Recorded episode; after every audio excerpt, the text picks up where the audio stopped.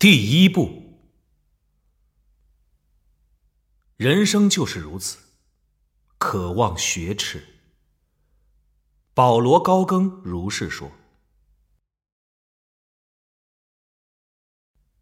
带毒的交易。格洛塔主审官站在厅里等待。他朝一边伸了伸扭曲的脖子，又朝另一边伸了伸。听到熟悉的咔嗒声，肩胛骨间扭曲的肌肉传来熟悉的抽痛感。啊 我干嘛要扭脖子？明知会带来痛楚，人为何总爱自戳痛处？诸如舔舔溃疡、揉揉水泡、解解伤疤。劳驾！他喝道。阶梯底部的大理石半身像沉默而轻蔑的瞪着他。这种眼光我受够了。格洛塔蹒跚而行，那条没用的腿刮过身后的地砖，高高的布满雕饰的天花板回荡着他手杖的声音。这个大的出奇的厅堂属于议员英格斯坦伯爵。与之相比，伯爵大人真是毫不起眼。伯爵的家族近些年时运不济，财富和权势几乎萎缩殆尽。越是萎缩，越虚荣。他们怎么就不懂呢？虚张声势只会更掉价。阴影中，钟表呆板的滴滴答答。啊，对方已拖延多时，越萎缩就越摆谱。但必要时，我有的是耐心。毕竟我的生命中没有华丽的宴席和欢呼的群众，也没有气喘吁吁的美人待我怜爱，再也不会有了。多亏古尔库人在皇帝的黑牢里做的那些。他舔舔牙齿空洞，在变换身体重心时闷哼一声，针刺般的疼痛霎时窜上背脊，让他眼眶抽搐。我有的是耐心。这是每走一步都是折磨带来的唯一好处，一切都得小心谨慎。旁边的门忽然开了，格洛塔猛地扭头，尽全力忽视颈骨扭动牵起的痛楚。英格斯坦伯爵站在门口，他是个脸色红润、面容慈祥的大汉，露出友善的微笑，招呼格洛塔进屋。他装的有模有样，活像这是贵族间优雅的社交活动。很抱歉让您久等，主审官大人。自抵达阿杜瓦以来，访客可谓络绎不绝，在下的脑袋都给转晕了。嗯，还好没搬家。络绎不绝呀！毫无疑问，这些客人都是带着好处登门拜访。为了在国王选举中收买你的支持，但他们都比不过我带来的东西。呃，喝酒吗，主审官？不了，大人，谢谢。格洛塔痛苦的蹦过门槛。不会耽误您太多时间。鄙人跟您一样，事务繁忙。你知道，为了选举，我还有好多家要跑呢。当然，当然。请坐。英格斯坦欣然入座，示意格洛塔在另一把椅子上落座。格洛塔费了番功夫才坐好，先放低身子，然后扭动屁股，直到找到一个不会让背脊持续疼痛的姿势。呃，请问有何见教？呃鄙人仅代表苏尔特审问长前来，鲁莽之处还望海涵。开门见山的说：“审问长阁下，需要您的选票。”浓眉大眼的贵族佯装一副吃惊的样子：“嗯，装的太烂。”哦，呃，请原谅在下努顿。呃，阁下需要何事上的选票？格洛塔擦去抽搐的眼皮上的汗水。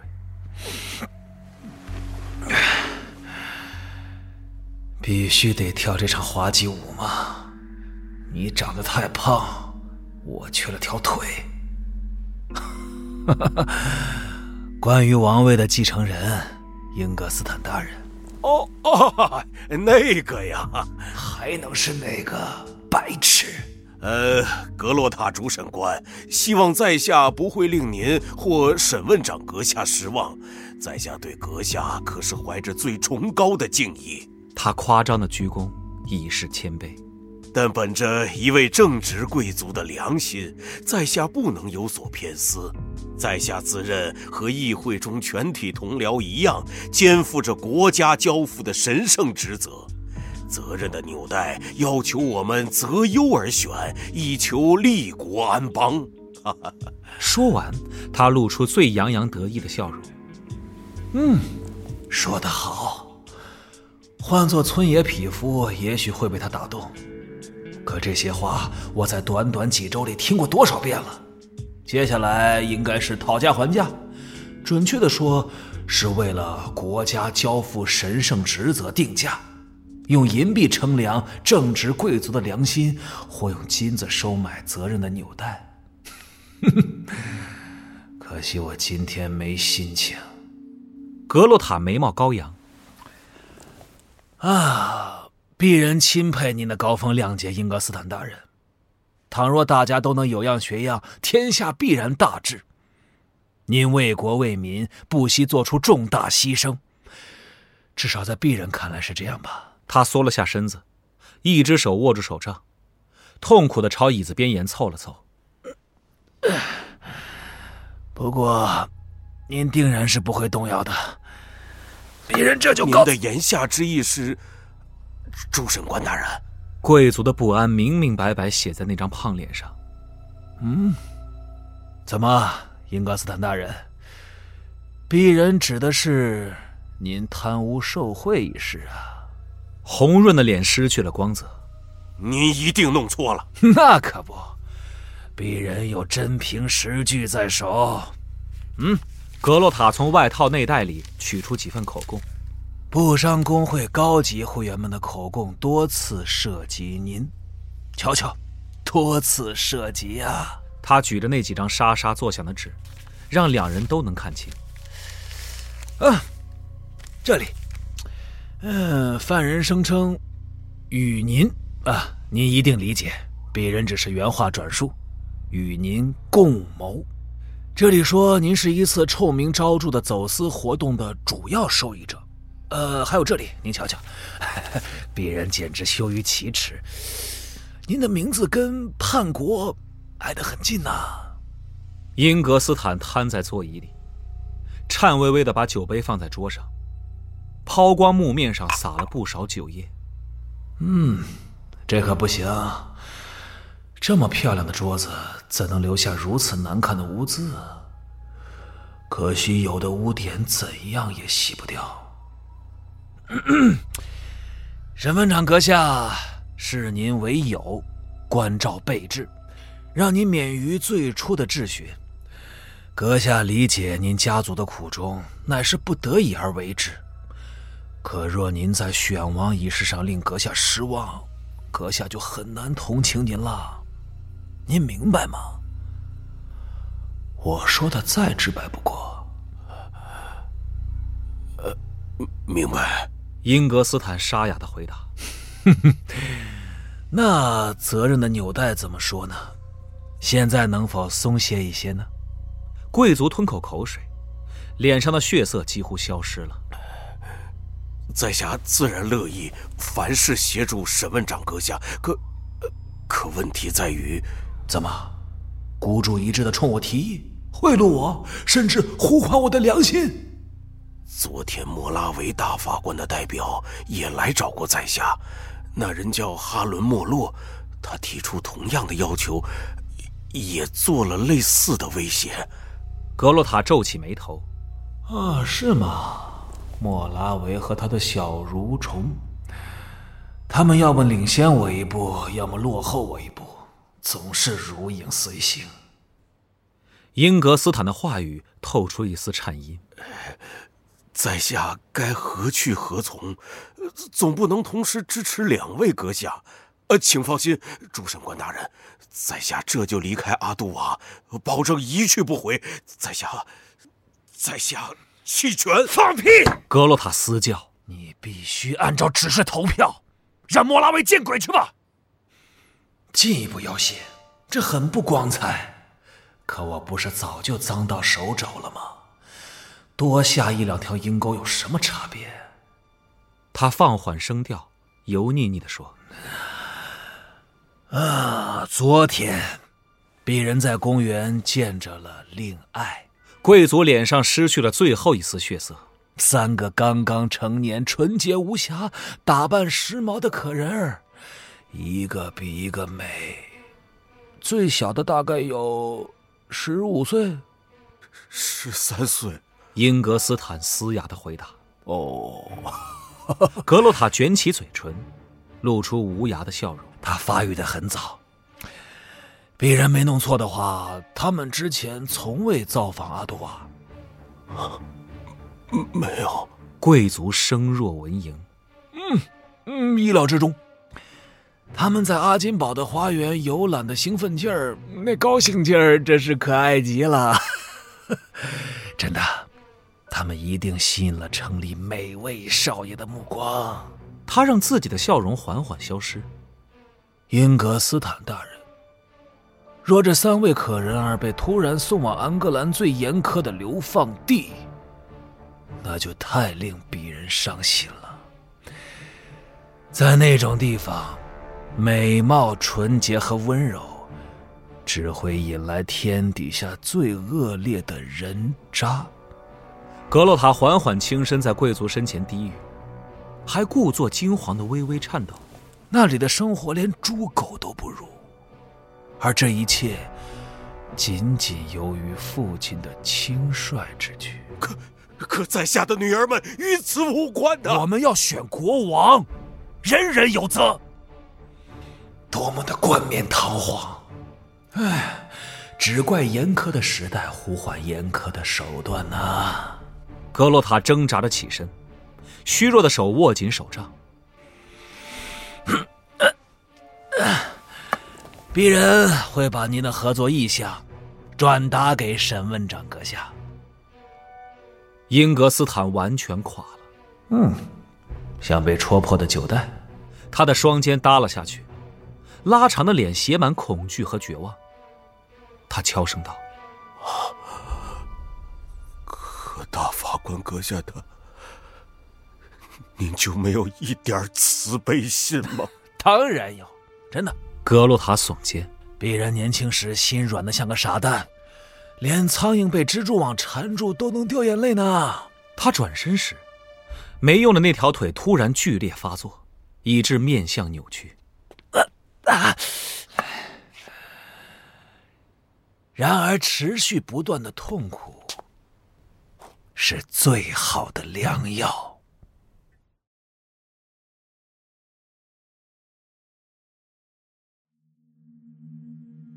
这是一场私密的小型会议，与会者却完全谈不上亲密。高尔主审官在圆形大办公室的巨大圆桌对面，恶狠狠地瞪着格罗塔，珠子般的眼睛从瘦骨嶙峋的脸上突出。哼，无论怎么看。他的眼神都满怀恶意。然而，会议主持人、王家审问部审问长苏尔特阁下的心思却不在他俩身上。三百二十张纸片钉在曲形墙面上，几乎占据半个房间。每张纸代表一位高贵的议员。大窗户吹来的微风拂得纸片簌簌作响。每张纸代表一张飘摇的选票。纸片上各写着一个名字。伯爵甲、伯爵乙、某地某老爷，他们的势力有大有小，但总的来说，在雷诺特王子于睡梦中惨死之前，根本没人在乎他们的狗屁意见。许多纸片的角落上有一滴彩蜡，有的有两滴，甚至三滴。投票意向，代表投给谁？蓝色为布洛克公爵，红色为伊斯尔公爵。黑色为莫拉维，白色为苏尔特，以此类推。当然，这帮墙头草在不断变换门庭。每个名字下方是一行行细小紧密的字，从格洛塔坐的地方看不真切，但他清楚内容。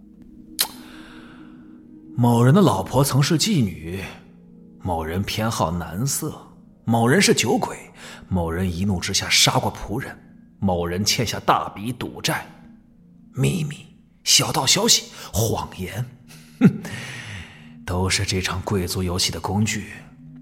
三百二十个高贵的名字，三百二十个肮脏的故事，而我们得把每一个故事挖掘出来，刨根究底，加以利用。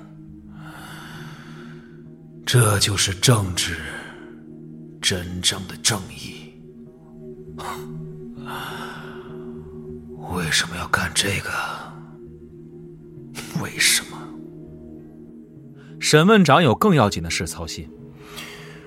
布洛克仍然领先，他深沉的强调，戴着白手套的双手背在身后，眼睛盯着飘摇的纸片墙。几乎可以确定，他现在有约五十张选票。这是我们在瞬息万变的当前能做出的最准确估算。伊斯尔相距不远。大概四十张出头。根据情报，斯卡德最近颇有斩获。他出人意料的表现的残酷无情，主宰了斯塔兰地区的动向。这样，名下就有三十票左右。巴雷辛的实力与之仿佛。以上是领先的四人。谁知道呢？也许国王能再活一年，没等投票，大家就已经翻脸开战。拼个你死我活！想到这里，格洛塔费尽全力才没有咧嘴微笑。圆桌厅内躺满华服的尸首，联合王国所有有头有脸的贵族和内阁十二位阁员全部丧命，大家互相捅刀子，丑陋的政客们共赴。哎，你找亨根谈过没有？苏尔特叫道。高尔向后一甩光头。朝格洛塔投来极度轻蔑的目光。亨根大人仍然抱着不切实际的幻想，自认能继位为王。虽然他控制的议员不过十来位，他一直忙于争取选票，几乎没有时间听取我们的提议。卑职估计，一周，至多两周后，他应该能明白事理，届时便可着手说服。但卑职不敢寄予过多的期望。他多半会倒向伊斯尔。据卑职所知，他俩一向走得很近。让他们见鬼去！苏尔特嘶叫道。英格斯坦怎么说？格洛塔在椅子里挪了挪。卑职直截了当的逼迫他，所以他的票算搞定了。我该怎么说呢？卑职不能百分百肯定。莫拉维大法官曾通过哈伦·莫洛对他做出类似的威胁。莫洛，他不是霍夫的小跟班吗？他似乎升职了，或是失势了，短胡所看的角度。他是个无名小卒。高尔露出狰狞的面孔。料理他非常简单。不行，苏尔特直截了当的拒绝。你到底在想什么，高尔？为何问题一出现，你总想动粗？当下我们必须万分小心，必须在世人面前树立良好形象，方才有利谈判。他大步走到窗边，明亮阳光照射在代表他职位的巨大紫钻上。此外，我们还要维护国家稳定。那么多税款没有按时缴纳，那么多罪行尚未受到惩罚，那个叫格将的王八蛋，那个口若悬河的叛国贼。正在农村的公共集会上宣讲，呼吁公开叛乱。每天都有农民抛弃庄稼，落草为寇，四处行窃破坏，简直骇人听闻。混乱正在蔓延，我们却无力制止。阿杜瓦只剩两个团的王军，几乎不能维持城内秩序。天知道哪个贵族老爷不会厌倦了等待。干脆起兵夺权，他们是靠不住的。王军主力能否尽快从北方返回？高尔问。不太可能。那个呆瓜博尔元帅在杜别克要塞门口蹲了三个月，给了贝斯奥德在白河后重振旗鼓的时间。天知道呆瓜元帅还要多久才能解决问题？也许他根本解决不了。花了几个月来攻打自己修筑的坚固要塞，真讽刺。二十五票，审问长怒视着沙沙作响的纸片，才二十五票，而莫拉维都有十八票，我们根本毫无进展，总是顾此失彼。高尔在椅子上向前倾身，审问长阁下，或许我们应该再次求助大学里的朋友。审问长愤怒的嘶吼一声，吓得高尔赶紧闭嘴。格洛塔瞅着大窗户。假装什么也没听见。窗外便是大学摇摇欲坠的六座尖塔。大学里的朋友，就凭在那个布满灰尘、腐朽、衰退的地方混吃混喝的老学究们，哼！索尔特没给他思考的余下。唉，我亲自找横根谈。他戳着一张纸片说：“高尔，写信给米德总督，争取支持。格洛塔。”安排与魏特兰大人会面，他还从未亮明态度。你们两个现在就给我出去！苏尔特站在那面写满秘密的纸墙前，转过头，冰冷的蓝眼睛直视格洛塔。赶紧行动起来，去给我拉票！